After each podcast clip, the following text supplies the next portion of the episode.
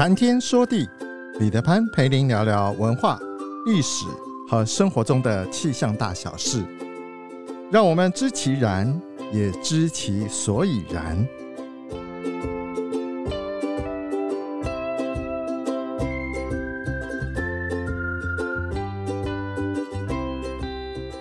谈天说地，潘大刚空中与您相会。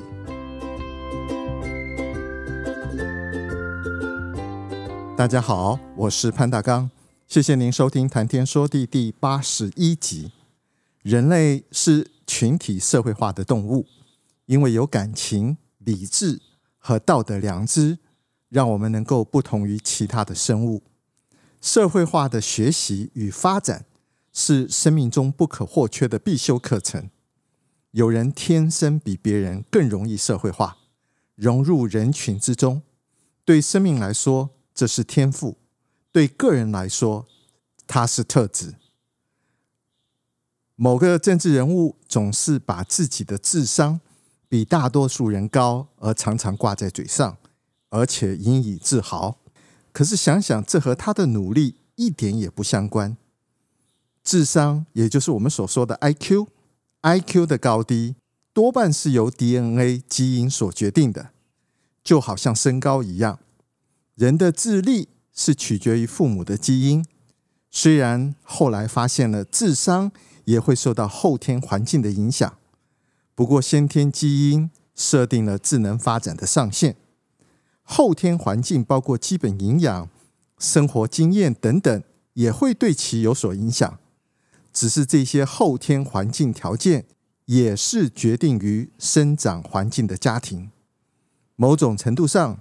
它也是在几率分配下的结果，单一的个体只能够被动的接受而已。心理学家 Daniel Goleman 丹尼尔·高曼提出了情绪智商 （Emotional Intelligence Quotient），也就是我们所谓的 EQ。他证实了情绪并非善变的，而是大脑与心互动的结果，是情商的一部分。EQ。情绪智商深刻影响着学习、工作与人生。心理学家更进一步的研究发现，情绪智商集中于自我意识、自我评估、自信心、自我激励等自我的问题。换句话来说，情绪智商着重于个人的情绪，比较少着重于人与人之间的沟通。互动和关联，但是人不能一直离群索居，必须与社会产生高度良好的互动，才能够真正的得到快乐和满足。因此，Goleman 在二零零七年提出了社交智商，也就是我们现在所说的 SQ（Social Intelligence Quotient）。他强调人际关系的重要，更指出了 IQ 可以决定你的职业。但是 SQ，也就是社交智商，决定的是你是不是领导者，能不能够扮演良好的社会群体中某个角色的能力。洪兰教授曾经说，SQ 社会智商是 EQ 情绪智商的延续，是 EQ 的神经机制及行为表现的实践结果。SQ 高的人可以四两拨千斤，化解危机。SQ 比 EQ 更注重人与人之间的互动所造成的情绪影响，例如说人际关系自我控制、社交技巧、适应性等等。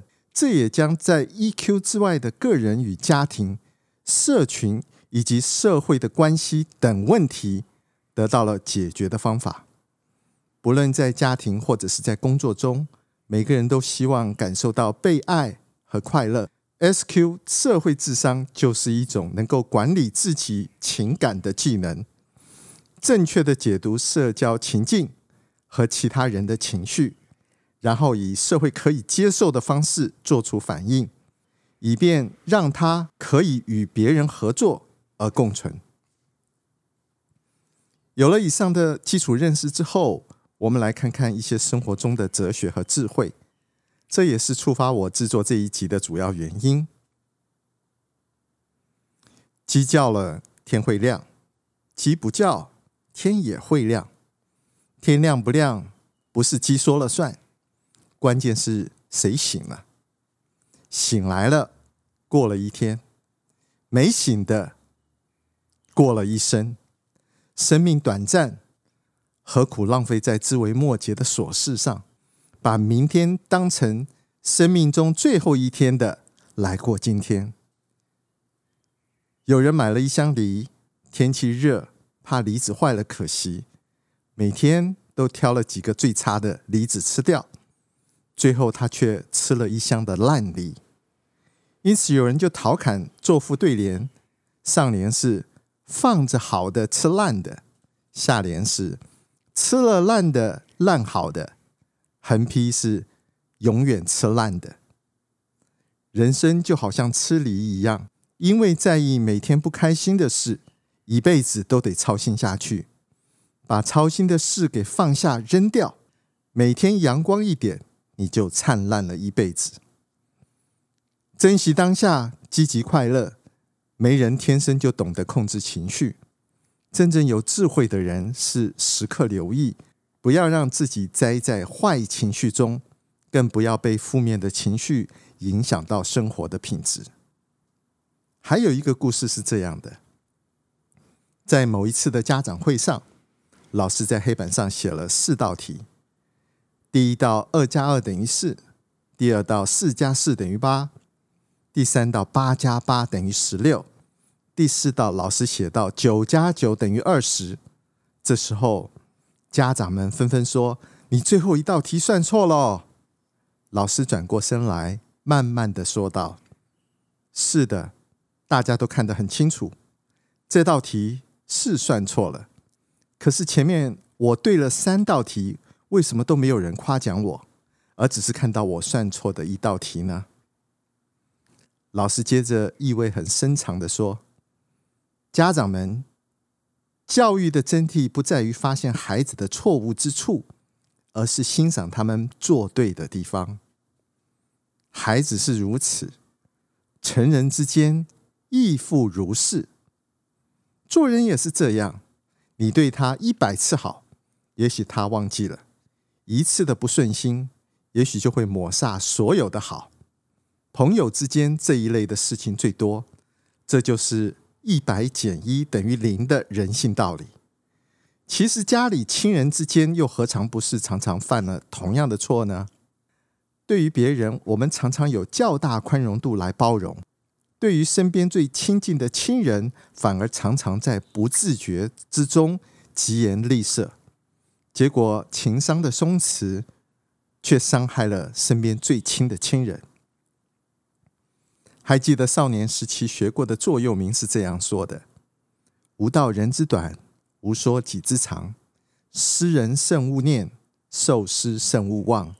事欲不足目，为人为纪纲。隐心而后动，谤议庸何伤？吾使民过时，守于圣所章。在涅贵不知，霭霭内含光。”柔弱生之徒，老氏戒刚强。行行比夫志，悠悠故难量。慎言节饮食，知足胜不祥。行之苟有恒，久久自芬芳。一直到今天，这些金句还能够不经大脑的朗朗上口，可是，在生活中又能够实践几分呢？不要常识人家的短处，不要夸耀自己的长处。施恩于人，不要常常惦念着；接受别人的恩惠，千万不要忘记。世人的赞誉不值得羡慕，要把人心爱人当作行为准则，那就够了。审度自己的心是否合乎人，而后行动。对于别人的诽谤议论，又有什么伤害呢？不要让自己名过于实，大智若愚才是圣人所赞赏的。清白无瑕的品性，即使愈朱愈赤愈黑，也不会改变颜色。能够始终如一才是宝贵的。表面上也许是暗淡无光，只要修为高尚，自然由内而外的展露着光芒。老子曾经告诫说：“柔弱是有生命力的表现，而刚强才是与死亡为伍。”庸鄙的人有刚强之志，时间久了，他的灾祸更重。君子要慎言，节度饮食，知足不辱。才能够去除灾厄。如果持久的实践它，久而久之，生命力的动静之间就能万古流芳。集会结社的朋友，共同追逐梦想的社团和能够走在一起的好朋友，的确不容易。那是因缘，也是缘分。虽然有的人强势，有的人随和，有的人厉害。有的人温顺，有的人计较，有的人大度，有的人伶俐，有的人深沉，有的人锋芒毕露，有的人皎洁阴沉，有的憨厚，有的坚强。人上一百，形形色色。人的相处没有天生合适做朋友，需要的是彼此包容、理解、改变。风风雨雨的磨合，改变着不合适的彼此，尊重他人，庄严自己，帮助他人，成就自己。为了让友谊长存，亲情永在，朋友之间退一步海阔天空，亲人之间让一步风生水起，受人点滴之恩，理应报之以涌泉，这才是做人的道理。圣人曾经这样说：“人不敬我，是我无才；我不敬人，是我无德；人不容我，是我无能；我不容人，是我无量；人不助我，是我无为；我不助人，是我无善。凡事不以他人之心待人，你会多一份付出，少一份计较；凡事不以他人之举对人，你会多一份雅量。”少一份狭隘，凡事不以他人之过报人，你会多一份平和，少一份纠结。坚持内心的平和，不急不躁不骄傲，多一份雅量，一切随缘。尽管这些佳句金言，我至今也未必全能做到，但是我依然感恩在我生命中曾经遇到过的所有人，因为你们。我才知道生命中甘甜苦涩究竟是什么滋味。最后，我们不妨想想，芸芸众生整天东奔西跑，追逐名利，冷静下来想想，有形的、无形的，我们到底在追求什么？有人整理了下面的对照，我认为真的很发人深省。他们是这样说的：胸口摸得到的尺寸。叫做胸围，胸口摸不到的尺寸叫做胸怀，眼睛看得到的地方叫视线，眼睛看不到的地方叫视野，嘴里说得出来的话叫内容，嘴里说不出的话叫做内涵，手上比划出来的动作叫手势，手上比划不出来的动作叫手段，脑子里测得出的东西。叫智商，脑子里测不出来的东西叫智慧。耳朵听得到的动静叫声音，耳朵听不到的动静叫声誉。证件上印得出来的叫文凭，证件上印不出来的叫做文化。温度计量得出来的叫温度，温度计量不出来的叫温暖。手指写得出来的文字叫文章，手指写不出来的文字叫做文学。镜子里看得到的是自己，镜子里看不到的是自我。金钱衡量出的是价格，金钱衡量不出的是价值。存款显示出来的叫做财产，存款显示不出来的叫做财富。挂在嘴边的叫做情话，挂在心里的叫做情感。独乐乐不如众乐乐，叫做分享；拔一毛以利天下，无不为也，叫做独享。